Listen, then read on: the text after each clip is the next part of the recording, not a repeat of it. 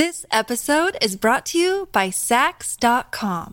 At Sax.com, it's easy to find your new vibe. Dive into the Western trend with gold cowboy boots from Stott, or go full 90s throwback with platforms from Prada. You can shop for everything on your agenda, whether it's a breezy Zimmerman dress for a garden party or a bright Chloe blazer for brunch. Find inspiration for your new vibe every day at Sax.com.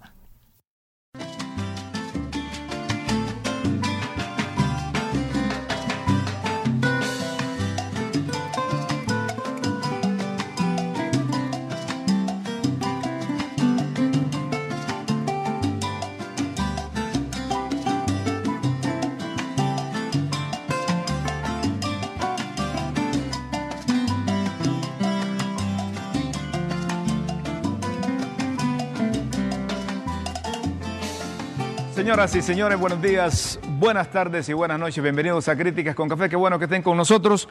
Hoy martes 7 de junio de 2022 transmitimos desde la capital de la República de Honduras, Tegucigalpa como mi abuela. A ver cómo les quedó el ojo. Antes, un saludo, Guillermo. Pronta recuperación. Que vivas a plenitud, como tú dices. Que confiesen al Señor que te vas a recuperar para tenerte pronto aquí porque ahí te va acumulando los cafés, doña Chila, te cuento. Ahí te va apartando las roquillitas, te va apartando las tustacas, las hojaldras y el cafecito. Dice que ya tenés dos acumulados con el de hoy. Así es que eh, te espera, doña Chila. ¿Cómo les quedó el ojo a esos que les gusta el deporte, el fútbol? A esos que, que, que son seguidores del equipo azul profundo Motagua. Qué desastre esa selección ayer. Mire, sinceramente, a mí me gusta el fútbol. Usted le gusta el fútbol. Usted es Olimpio, usted es Motagua, usted es Maratón, España, cualquier equipo de la Liga Nacional. Pero el señor. ¿Cómo se llama el técnico de la selección, vos? Vos que sos motahuense. Ah, Diego Vázquez. La popular Barbie. Discúlpenme, señores de la federación dirigentes del equipo azul profundo, la Barbie no sirve como técnico. La justificación que presentó ayer, que nos ganó un equipo muy bien montado como Curazao, 2 a 1, es que se habían quedado allá varados en un, en un aeropuerto por 20 o más horas. Teniendo 25 jugadores, él responsabiliza el tiempo que perdieron ahí. Y yo quiero preguntar a los federativos, hombre, porque saben una cosa, es que los corrientes deportivos todos callan, todos guardan silencio, todos asinten lo que hace la federación. Ese técnico no sirve. Los jugadores nuestros no sirven. Debemos de, de centrar nuestra atención en las categorías menores. Ya los jugadores de esto ya cumplieron su función. Curazao nos vino a desnudar ayer con poca afición y le doy la razón porque eh, no creen, con la, no creen en, la, en la selección. Es una pena. Eh, eh, los hermanos Atala, la familia Atala ahí de la federación, si ustedes sacaron, como me dice un oyente, si ustedes sacaron a la Barbie porque no daba bola en el Motagua como lo nombran de, director técnico, técnico, de la selección. Si de buscar empleo se trata, búsquenle otro empleo, hombre. Pónganlo allá en Camosa. Tal vez sabe de tractores o de esos camiones, pero de fútbol este muchacho no. Solo porque quedó campeón algunas veces con Motagua, no, hombre. no, no vean la selección como una pulpería, hombre. Véanlo como un supermercado, por lo menos. Pero los cronistas deportivos, los periodistas deportivos, los amigos, que tengo muchos amigos ahí, todos callan, guardan silencio. Que está bien, empiezan a, hacer, a agarrar la calculadora, que sumamos aquí, que le, que le ganamos. Correcto, déjenmela ahí, perfecto. Eh, que, que, que, Canadá nos toca jugar contra ellos, que si no le ganamos a Canadá, eh, eh, o si le ganamos a Canadá podemos clasificar a la Copa Oro. No, no, hombre, no es así la cosa, no sirve, no sirve eso. La federación debe tomar decisiones pensando en función de Honduras también qué papadas eso de andar ah, con, con, recomendaciones, porque es amigo aquí y allá. esa selección nos dejó mal parados ahí al frente a Curazao. ¿Ah? Así es. Vamos a otro tema, pues. Para aquellos que andan hablando cosas de la presidenta Xiomara Castro, ella les escribe con punto y coma por qué. No por qué, sino que allá estamos representados en esa cumbre de las Américas. Doña Xiomara Castro ha escrito en su cuenta de, Twitter que allá está Honduras presente en la cumbre de, Los Ángeles, la cumbre de las Américas, con el canciller Enrique Reina, con el ministro de Desarrollo Económico Pedro Barquero y el secretario privado. Y esto es lo que le gusta a los de Libre que diga yo. Y futuro próximo candidato de Libre, Héctor Zelaya. Mi gobierno, dice doña Xiomara, mantiene buenas relaciones con los Estados Unidos. Pero muchos preguntan, ¿y por qué doña Xiomara no fue? ¿No ven estas caravanas de centroamericanos, principalmente del Triángulo Norte de Centroamérica, El Salvador, Guatemala, Honduras, que ahí van con grandes cantidades allá por Chiapas? Miren, eso es eh, mancomunal esa cantidad de gente que, que viaja allá. Gente que va buscando un sueño. Lo hacen de manera irregular, la migración irregular. Pero esa gran cantidad de, personas que van allá. ¿Ustedes creen que un presidente o la primer mujer mandataria de Honduras no hubiese, como dicen los muchachos aquí, aumentado los bonos si hubiese asistido a esa cumbre?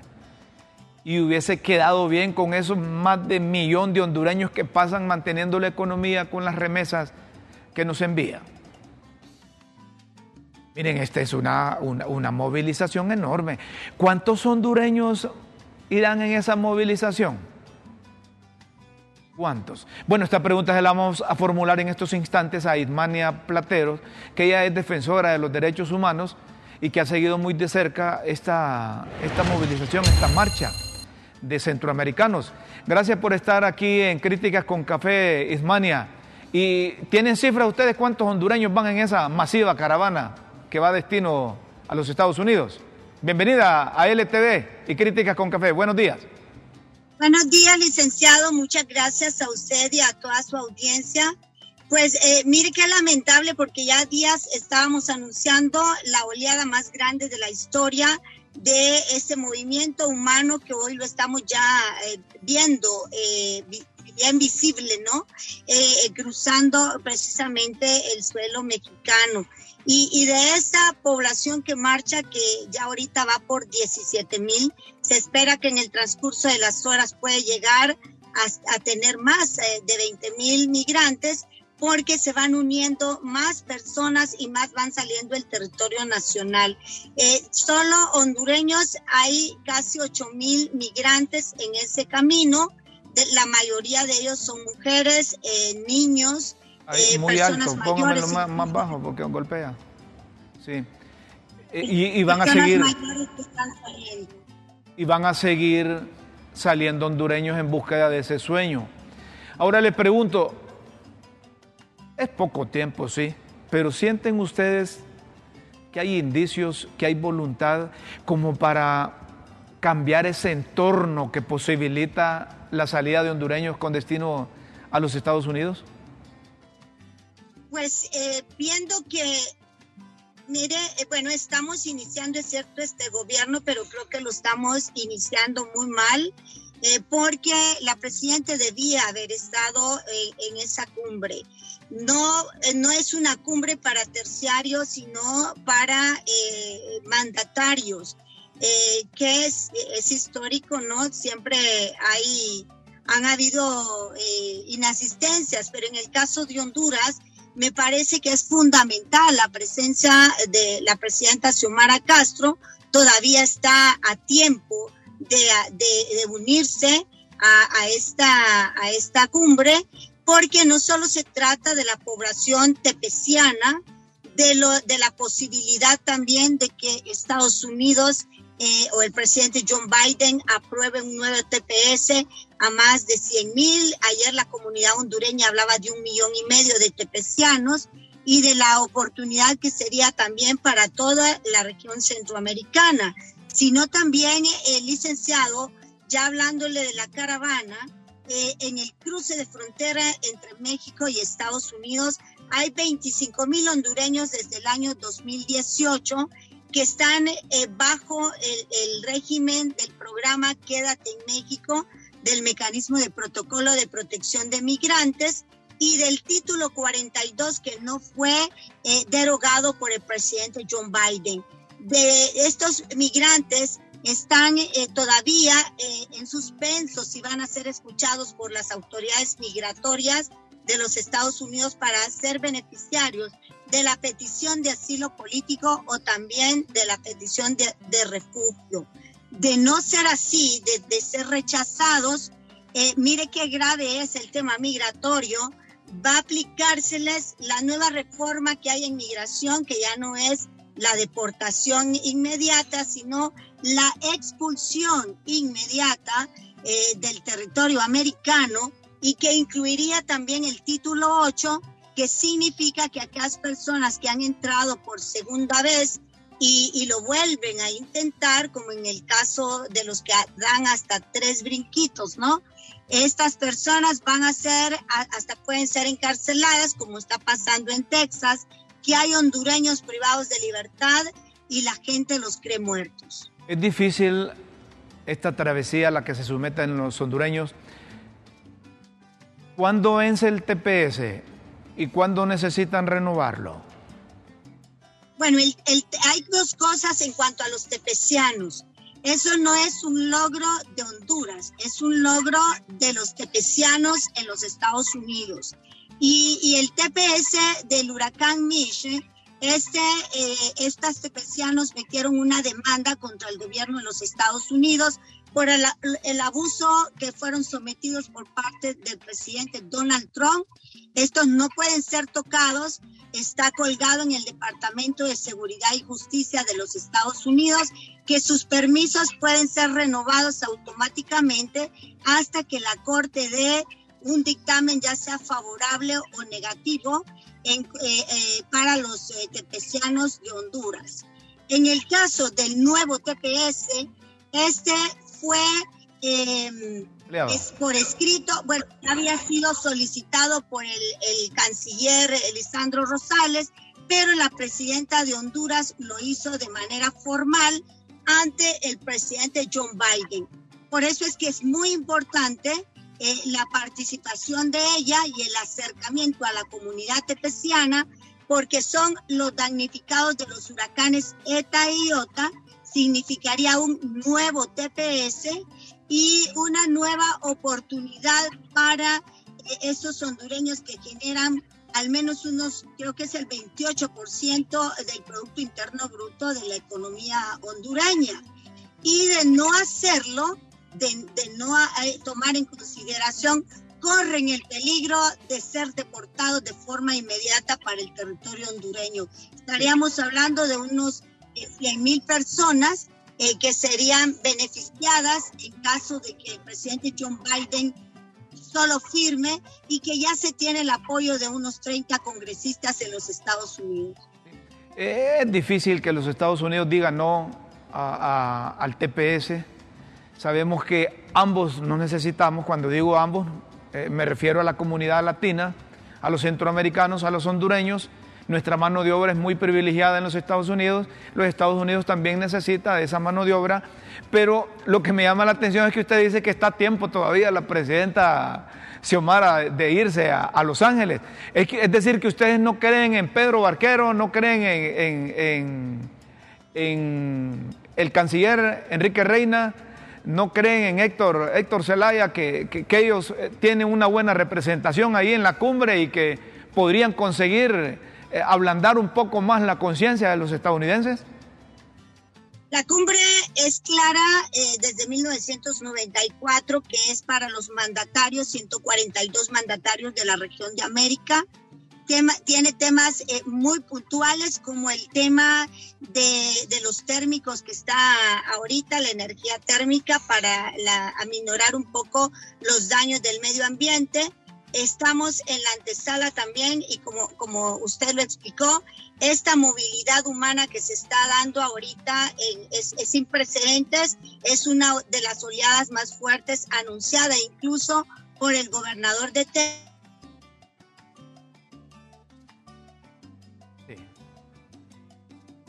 Sufrimos una interrupción en la comunicación con Ismania Platero, está finalizando su participación en Críticas con Café a ver si recuperamos la comunicación, pero el mensaje central de ella ha sido captado.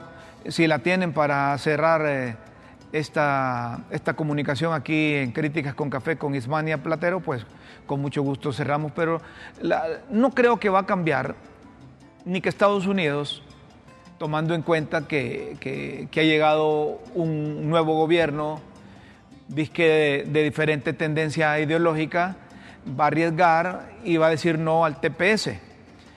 Eh, yo coincido con aquellos que dicen que la política exterior estadounidense se practica mucho en países eh, más de, Centroamérica. Y que nuestra política exterior, hablando de la política exterior hondureña, gracias Ismania, gracias Ismania Platero por esta, esta comunicación que la política exterior nuestra hoy en día está, digo, dubitativa. O se es o no se es. Es decir, si, Honduras dice eh, no estar de acuerdo con esa cumbre de las Américas, porque doña Xiomara, presidenta constitucional de la República de Honduras, condicionó su participación en la misma diciendo que invitaran a Venezuela, Cuba y a Nicaragua, entonces no hubiese mandado delegación. Y de un solo dicen, no, no estamos de acuerdo con, esa cumbre.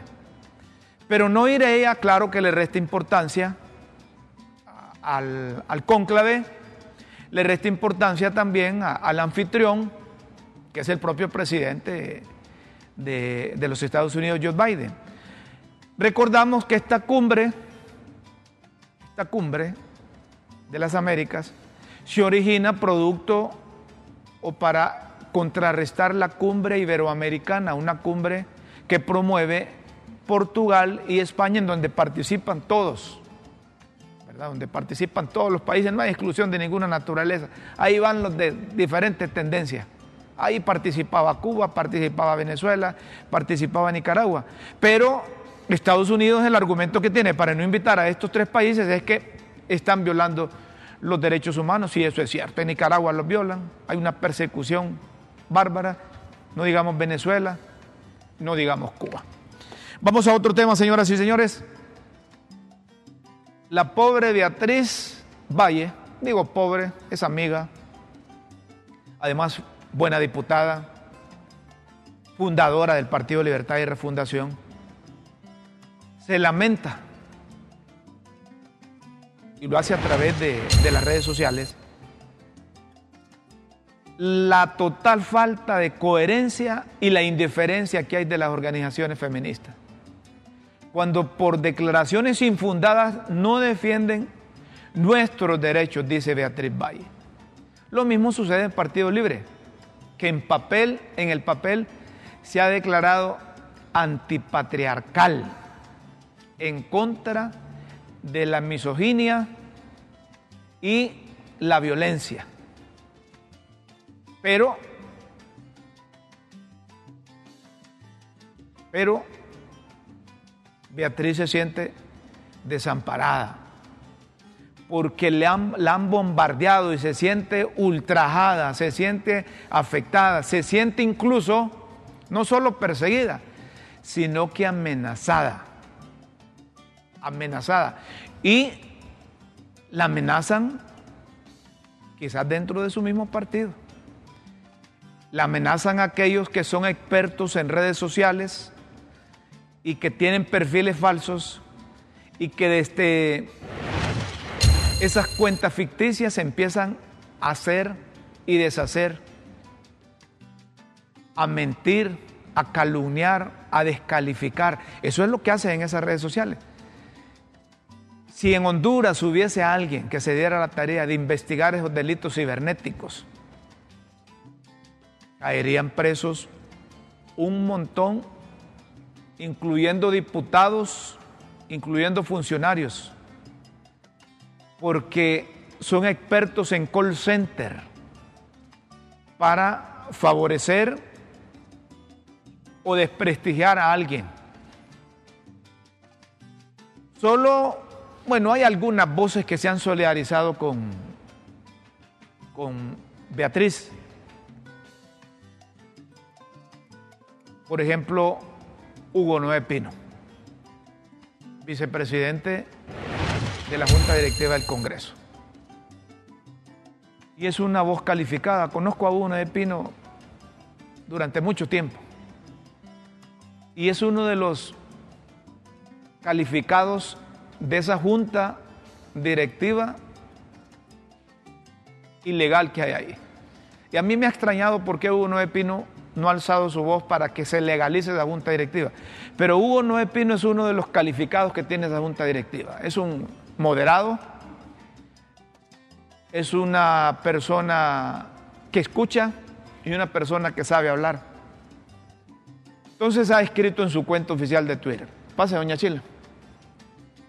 Ya le dije a Guillermo que le tiene reservadas las, las tazas de... ¿sí? Papu y anda de rojo y negro. Oye, está bien. Ah, y ese rojo y negro. ¿Por qué? Ah, en la camisa los martes, pantalón. Yo creí que estaba viendo a Guillermo, que a Guillermo le encanta vestirse de rojo y negro. ¿Ah? Bueno, gracias, doña Chila. Mira, Guillermo, lo que te estás perdiendo. Cafecito. Con su permiso, salud, disfrute. Pues les decía, Hugo Noé Pino. Hugo Noé Pino es un hombre ponderado, un hombre conocedor. Sí, sí, doña Chila está diciendo que sí, es cierto, que es de la izquierda, es de la izquierda, pero es de la izquierda profesional, de la izquierda moderada, no de la izquierda de esa oportunista, o cómo es que dice el, el expresidente Manuel Zelaya Rosales, mapachera, de eso que llega solo cuando hay oportunidades de empleo. Pues Hugo Noé Pino escribió en su cuenta de Twitter, solidarizándose con, con Beatriz. Como amigo de Beatriz y como compañero del Congreso Nacional, solicito cesar los insultos y amenazas. La discusión, dice Hugo Noé Pino, debe mantenerse a nivel político, a un nivel político.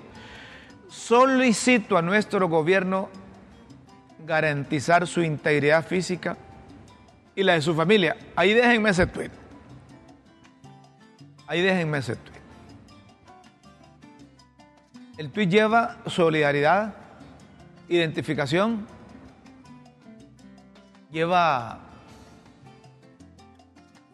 pedimento público que le hace al gobierno para que se garantice la integridad física y la de la familia de Beatriz Valle. Ahora la pregunta es, oígame, la pregunta que ahí me dejan en ese tweet.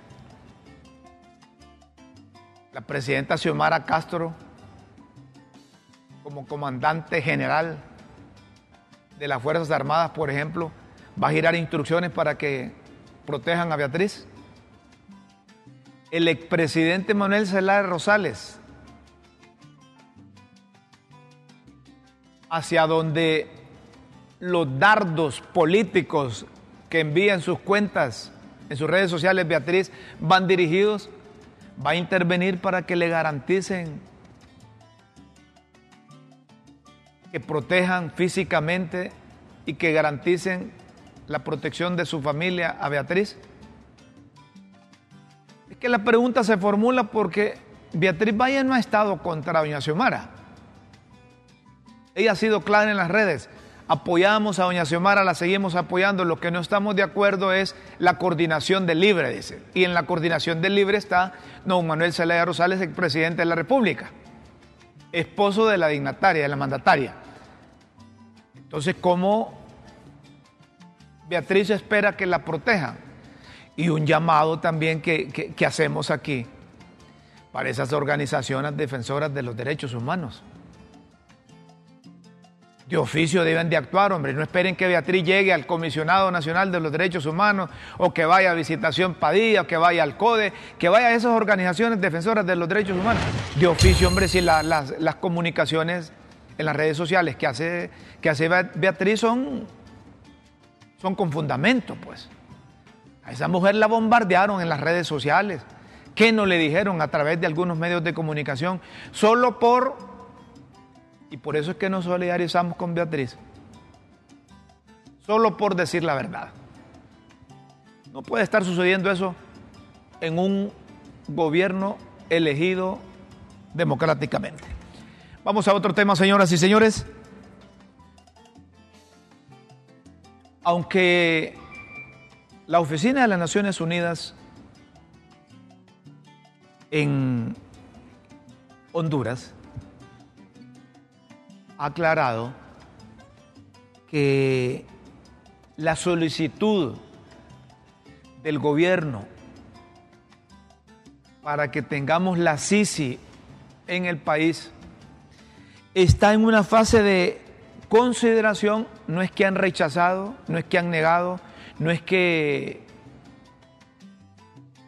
no vayamos a tener la SISI, es que hay unos, miren, en Honduras hay dos bandos.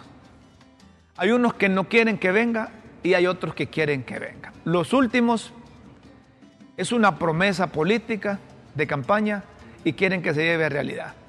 Pero les voy a decir, el 99.9% de los hondureños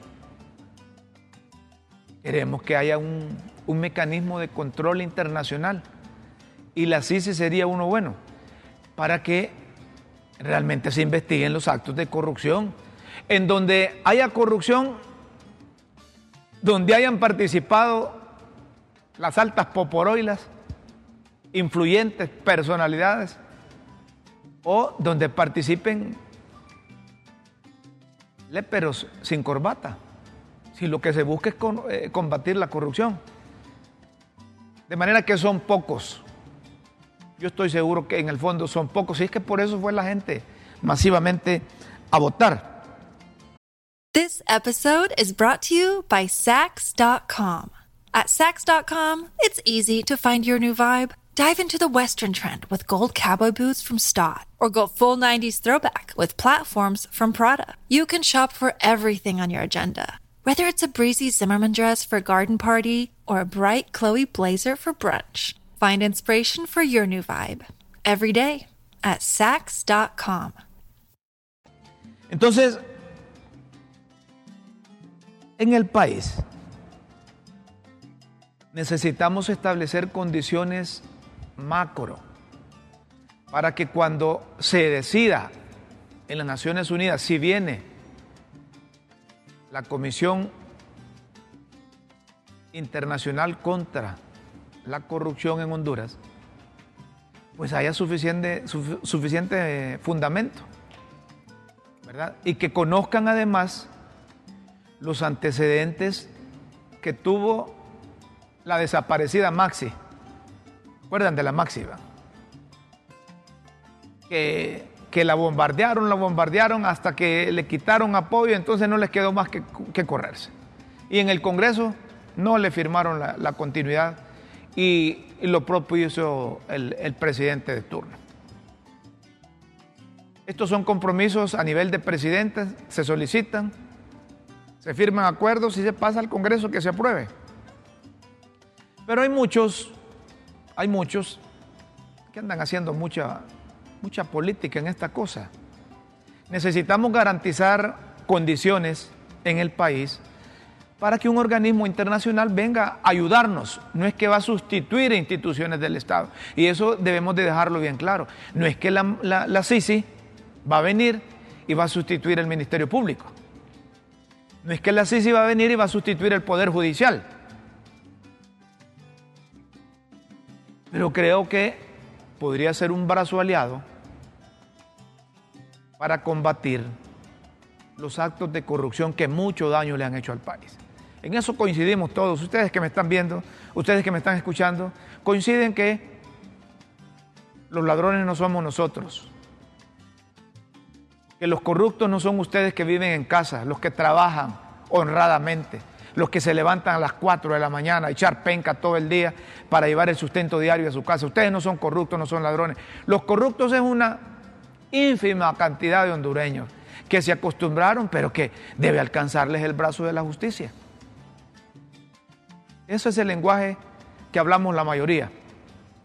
Y que no vamos a permitir que una minoría continúe cometiendo irregularidades en detrimento del país.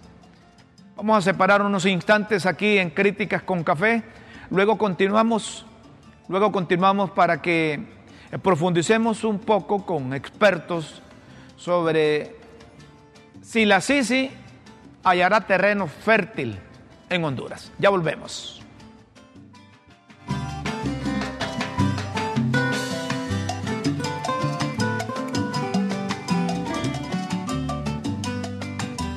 Seguimos, señoras y señores, en Críticas con Café.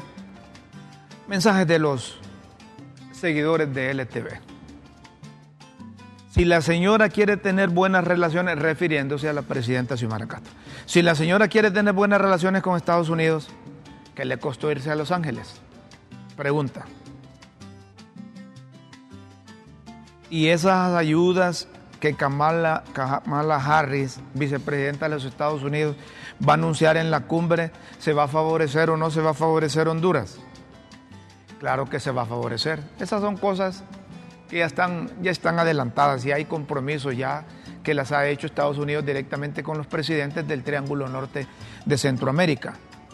Otra, otra comunicación dice, hay un programa de, para jóvenes que va a anunciar Estados Unidos Sí, sí, es cierto.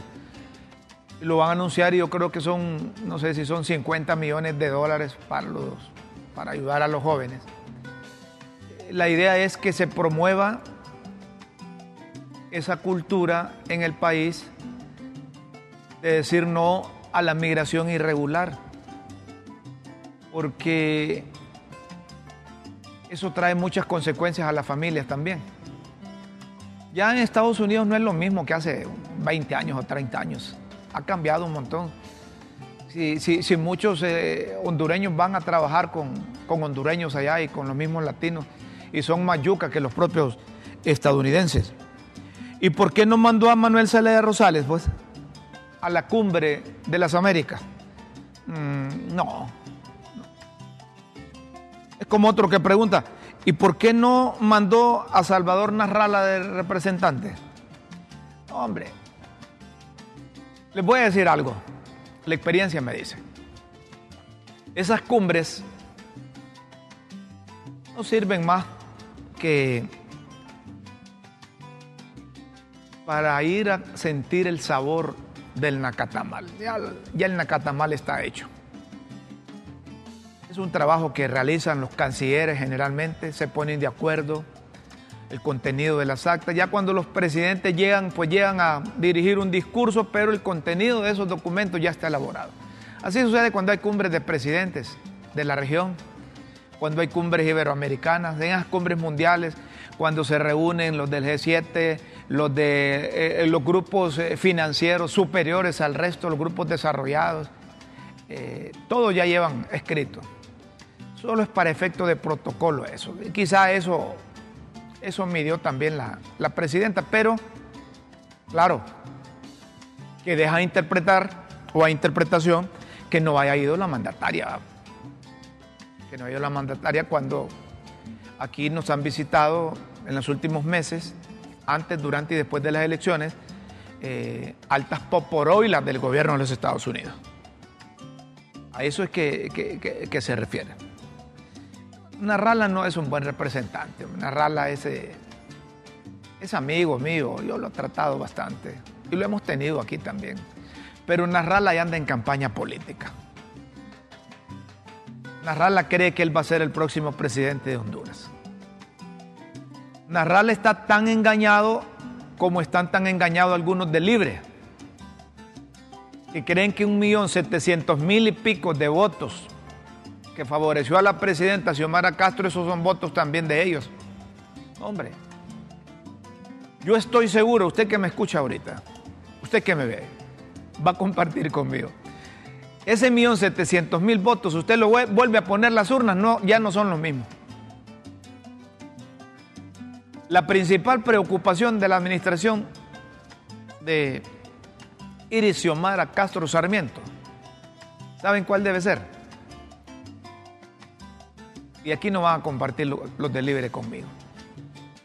Debe ser garantizar ese voto flotante, ese voto indeciso, ese voto que no tiene partido, que acudió a las urnas en noviembre pasado y que le prestó el voto al libre. Eso no es voto duro del Partido Libertad y Refundación, sino que vieron en el Partido Libertad y Refundación una plataforma para terminar con los gobiernos nacionalistas. Si no es así, ahí, tuvieran, ahí tuviésemos todavía a don Juan Orlando Hernández, no lo hubiesen deportado, no lo hubiesen eh, enviado a los Estados Unidos porque como presidente ahí lo iban a, a tener. Entonces la gente fue a votar esa gran cantidad para sacar a Juan Orlando Hernández y al Partido Nacional. Y un mensaje también que dieron los electores en las urnas es que no están de acuerdo con reelección. Entonces cuando en esta administración se ven ya pasos que no son por los que fue a votar esa enorme, esa enorme cantidad de hondureños, entonces ya los votos no son los mismos. No son los mismos los votos. ¿Verdad? No son los mismos. Ah, bueno, yo escuchaba ya una voz conocida allá al fondo. Perfecto. Entonces, deben, deben eh, eh, ¿cómo es que dicen las viejitas? Sosiegarse es en las viejitas. Sosegate vos, dicen las viejitas. Los políticos que están alrededor de Doña Xiomara, porque le están haciendo no daño al libre ni daño a su partido, sino que eh, daño al país. Ya Salvador Narrala hasta un informe de 100 días, Dios. Hasta su propio gabinete tiene ahí. Le autorizaron que nombrara uno, dos, tres, cuatro empleados ahí para estar en esto, estar en lo otro. Esas cosas no se habían visto. Y esta no es nuevo gobierno, no, es que Narral anda en la onda que él cree que va a ser el próximo presidente de Honduras. Y desde ahorita les digo, el candidato del libre es Héctor Zelaya, ya lo están promoviendo también ahí. Es que aquí, aquí la gente vive la política, desayuna, almuerza y cena en política. Está con nosotros Juan Carlos Barrientos, un experto en derecho constitucional, y lo hemos invitado precisamente porque, aunque la ONU dijo que la solicitud de Honduras está en fase de consideración. Han venido sectores ya diciendo que, la Maxi está condicionando, que, la CICI, perdón, que la ONU está condicionando la presencia de ese organismo aquí en el país para combatir la corrupción y la impunidad y que están exigiendo esto, están exigiendo otro, pero lo real es que la ONU mantiene la solicitud de Honduras en consideración, pero invitamos a don Juan Carlos Barrientos para que nos explique constitucionalmente si estamos haciendo lo adecuado, está Honduras actuando adecuadamente para motivar a la ONU y que diga sí y que nos envíe la, la, la CICI. Gracias Juan Carlos por estar eh, en LTV y Críticas con Café. Buenos días. Buenos días, Rómulo, y a todo el inmenso auditorio del programa. Eh, fíjese, Rómulo, que de, entrada, como preámbulo, yo creo que son muy pocos los países en el mundo que requieren que Naciones Unidas o cualquier otro órgano u organismo internacional tengan que mandar misiones para combatir la corrupción. ¿Y por qué? Porque por falta por falta de credibilidad por falta de, creer en las instituciones del Estado o porque aquí no funciona el aparato jurídico? Mire, eh, en primer lugar hay una tremenda falta de credibilidad y esta falta de credibilidad ha estado asociada eh, al mal manejo que hace de la labor investigativa criminal el Ministerio Público, al engavetamiento que hay ahí de casos emblemáticos y de líneas de investigación que, por ejemplo, le manda el Consejo Nacional Anticorrupción. Entonces, este tipo de cosas dan como resultado también que esta falta de credibilidad está íntimamente ligada al cooptamiento que hubo eh, durante los últimos 12 años de todos los operadores de justicia, empezando por la Corte Suprema de Justicia. La Corte Suprema de Justicia estaba controlada por el Partido Nacional, la Fiscalía General del Estado igual, eh, también estaba controlado eh, el Tribunal de Cuentas, estaba controlado eh, el órgano electoral y de esa manera usted no puede tener un ataque y lucha frontal contra la corrupción si, como dicen, porque a usted le gusta mucho citar dichos de pueblo, si todo eso está maniado desde la presidencia de la República. Algo así entonces, eh, algo así entonces, Juan Carlos, algo así entonces como que esta administración lo que quiere es poner a la gente, a la gente de ella, del color de ellos. Es decir, si había azules en todas esas instituciones, lo que quieren hoy en día es poner gente rojo y negro en todas esas instituciones. Así, así tenemos o debemos interpretarlo. Así es, es que mire, cuando usted está en la llanura, cuando usted está en la oposición, a usted todo le hiede y todo le parece mal. Efectivamente, hay cosas que están mal, hay cosas que están mal, pero cuando usted ya llega al poder, usted ya las cosas las ve con otra óptica, ya tiene otro sentido su observación y su crítica. Y entonces lo que antes era malo, ahora de repente es bueno y de repente yo también quiero tener eh, la mayoría de magistrados de la Corte, yo también quiero nombrar al fiscal general, si no vea el mensaje subliminal que manda el Congreso, donde le da libertad a convertirse en una fiscalía independiente a la UFERCO, pero cuidadito, ojo, solamente hasta que elijan el nuevo fiscal, porque se supone que el nuevo fiscal no va a ser azul ni va a ser rojo, sino que va a ser rojo y negro. Entonces ya ahí como que ya no conviene poner a la UFERCO como fiscalía independiente. Ahorita sí, porque el fiscal es azul, pero cuando lleguemos nosotros, ahí no, porque ahí ya no nos va a gustar que nuestro fiscal general tenga una paralela. Entonces, Entonces si usted ha visto, ha trascendido ahí de que Naciones Unidas está como exigiendo ciertos aspectos para poder eh, ya ir implementando el convenio para poner a trabajar a esa posible sí sí y eh, ellos exigen en primer lugar que hay que mandar al carajo esa, esa amnistía que aprobaron de manera indebida e incorrecta, pacto de impunidad donde un montón de gente salió, salió en libertad a pesar de que los delitos que habían cometido no eran políticos, eran delitos comunes. También están pidiendo, y mire que se han hecho los locos con esto, yo lo he dicho en innumerables oportunidades, ¿por qué razón no se vuelan el código penal?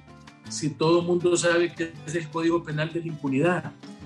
Han estado saliendo un montón de gentes que no pueden justificar 400, 500 millones de mentiras de capital porque le hicieron reforma a la ley de lavado de activos.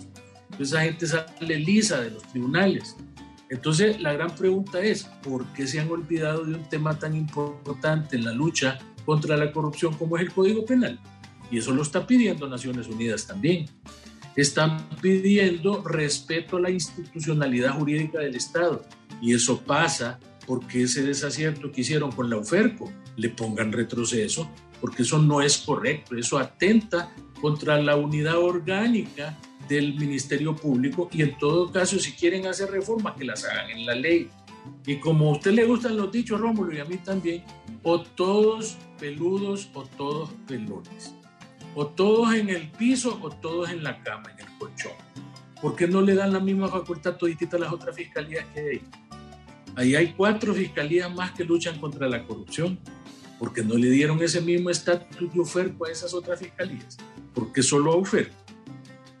Entonces, eh, estos temas, Rómulo, pasan porque en Honduras tenemos que estar eh, prácticamente adecuados a que venga un escrutinio general y que no vengan solo a escrutar a azules o a colorados, aquí que nos escruten a todos. Oiga, mi abogado, pero ya, ya, me, ya, me, ya me... Usted no puede juzgar dos veces a una persona por un mismo hecho. La gente que ya fue juzgada, usted no puede venir a juzgarla de nuevo. Ya me puso a pensar usted con esa lista de condiciones que dice que pide la, las Naciones Unidas.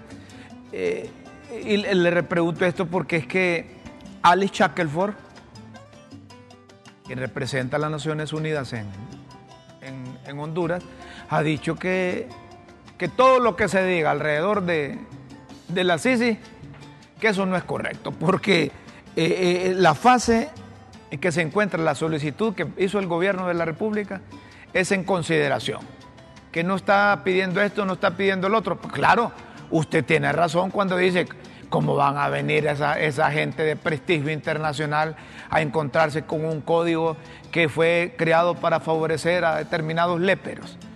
¿Cómo va a venir una misión internacional a Honduras a combatir la corrupción si se permitió que salieran un montón de sinvergüenzas que tenían delitos comunes, nada que ver con delitos políticos y, lograron su libertad.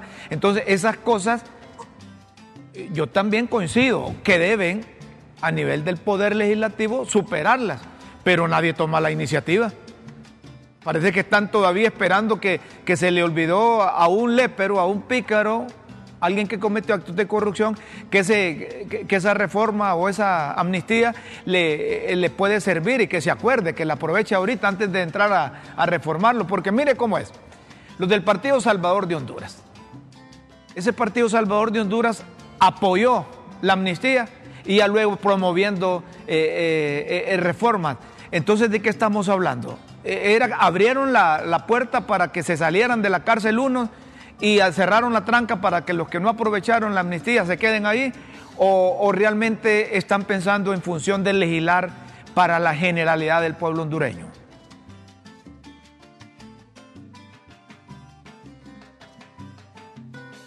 ¿Me copia, abogado? Mire, definitivamente yo siento que hay una mala asesoría. Eh, me parece a mí que eh, en el plano eh, financiero, hay mala asesoría. Aquella conferencia de prensa que hizo la ministra de Finanzas creó graves daños a la economía del país porque los bonos soberanos y la credibilidad del país bajó. Eh, alegaron que el país estaba en bancarrota y después aparecen aumentándole 50 mil millones de lempiras al presupuesto. Es decir, hechos contradictorios. Hablaron de que iban, por ejemplo, a eliminar un montón de instituciones que estaban duplicadas y muchas de ellas las dejaron, lo único que hicieron fue cambiarles de nombre. Eh, todavía la empleomanía sigue porque están despidiendo un montón de gente, pero al mismo tiempo todos los que van sacando los van recontratando. Eh, en el plano internacional, mire, me parece un tremendo desacierto no haber ido a esa cumbre de las Américas. Eso era vital para Honduras, todo por estarle sudando la calentura ajena a Venezuela, Nicaragua y a Cuba. Y, y a AMLO, que es un eh, eh, personaje de izquierda que me parece a mí que se ha quedado guindado en la Guerra Fría. Él, se vive todavía eh, rememorando la matanza que hubo en la plaza de, Tlatelolco. entonces yo creo que Honduras tiene que aprovechar todos los espacios que se le dan para tratar de recomponer las cosas. Tengo entendido que gente del Departamento del Tesoro de los Estados Unidos han ofrecido su concurso para arreglar todo ese lío de la ENI, para volverla operativa, para volverla una empresa rentable. Eh, ha sido su apoyo para eh, reencaminar las finanzas del Estado. Pero aquí yo no veo eh, una voluntad política por realizar un cambio. Es cierto que solo llevamos cuatro meses, o cinco, o seis meses, Rómulo, pero definitivamente es preocupante porque ya la gente está empezando a exigir que efectivamente se produzca el cambio. Mire, Rómulo, eh, están parados todos los proyectos de infraestructura del Estado, todos. ¿Por qué razón? Porque no le han pagado ni le van a pagar a un montón de contratistas que hicieron obras porque eh, están con una esquizofrenia persecutoria de, que creen que todo el mundo es corrupto y entonces no le pagan a los contratistas porque los contratos y los trabajos eran del gobierno pasado. De acuerdo. Cuando no todo el mundo es lépero, Rómulo. De acuerdo. No todo mundo, no todo mundo es perverso. Entonces usted no puede echar en un solo saco a todas las personas. Mientras tanto, proyectos de la alcaldía parados Usted va a ver un montón de, proyectos del periodo pasado, como esa entrada a la Kennedy, pasos a desnivel, las calles destrozadas, en los trabajos del Boulevard de las Fuerzas Armadas y del anillo de aumentar otro carril parados.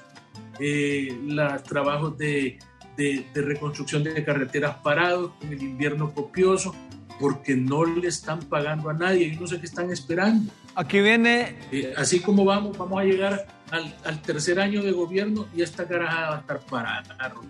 En 30 segundos, eh, abogado, en 30 segundos una respuesta, porque aquí me dicen que ya estamos con el tiempo finalizado, el que teníamos disponible para hablar con usted como, como yo lo considero a usted,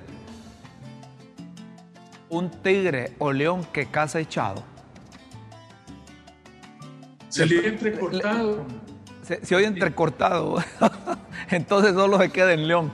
Bastante entrecortado. mire, la última pregunta.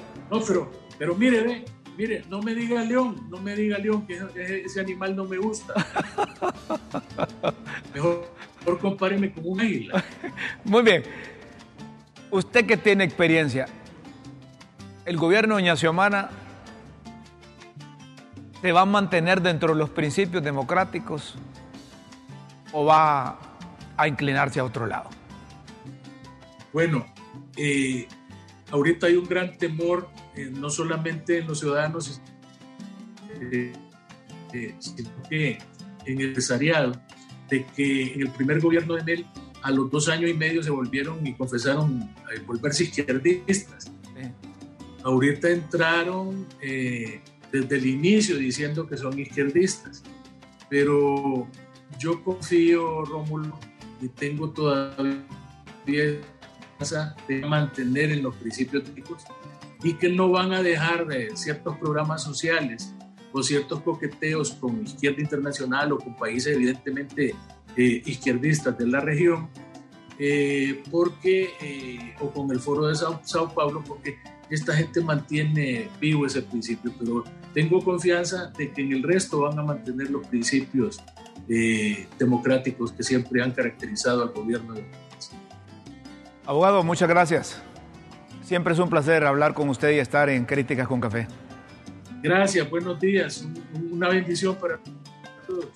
Igualmente, el abogado Juan Carlos Barrientos, con sus consideraciones. Quiero que escuchen detenidamente, aquí en Críticas con Café, a esta senadora del Partido de Acción Nacional PAN de México. Quiero que le escuchen porque muchas de estas cosas que dice esta senadora, Lili Telles, caen como anillo al dedo algunos aquí en el país. Le escuchamos a continuación. San huevos. Diputado Chango León, que tiene mucho que aprender.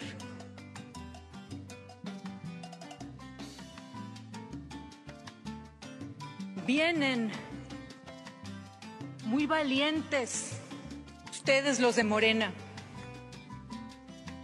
haciéndoselos muy respetuosos, invocando a la ley. Pero son unos tramposos y unos hipócritas, porque Morena es el brazo político del crimen organizado. Y bien que lo saben, y lo sabe todo el país. Y cuando sale esa diputada aquí a decir que se respeten reglas. Aquí sí, aquí adentro, aquí muy fácil, pero afuera son cómplices de las mafias que asesinan. ¿Cómo me le voy a poner enfrente a la senadora de Sinaloa? Sabiendo que tiene todo el respaldo del cártel del Golfo, del cártel del Chapo.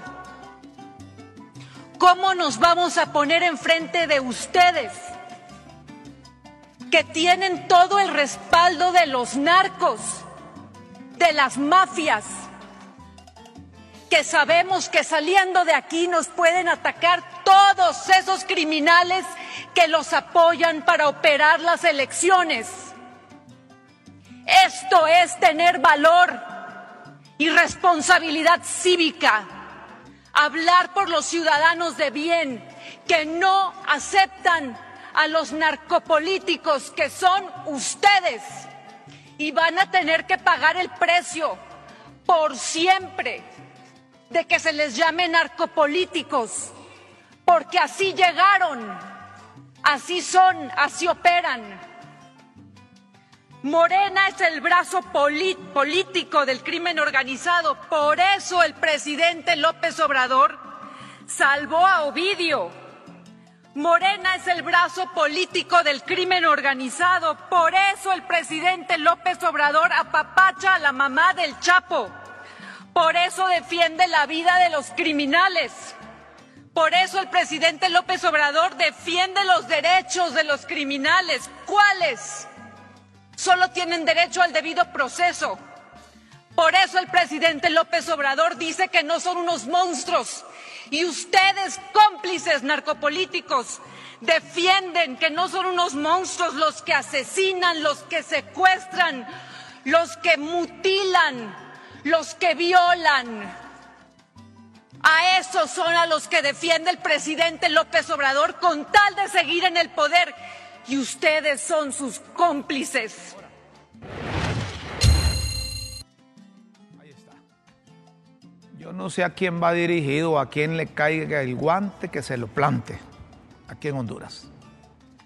es una senadora del PAN de México, del Partido de Acción Nacional. La senadora Lili Telles. Señoras y señores, aquí los chicos de las fricciones nuevas nos dicen que el tiempo de críticas con café ha finalizado. Los invitamos para que mañana estén con nosotros a partir de las 9 de la mañana en LTV. Nos puede sintonizar en cualquier parte del mundo, www.ltv.hn. Síganos por las redes sociales. Hasta mañana. Con Dios siempre en vuestras mentes y en nuestros corazones. Que pasen un feliz día buenas tardes, buenas noches.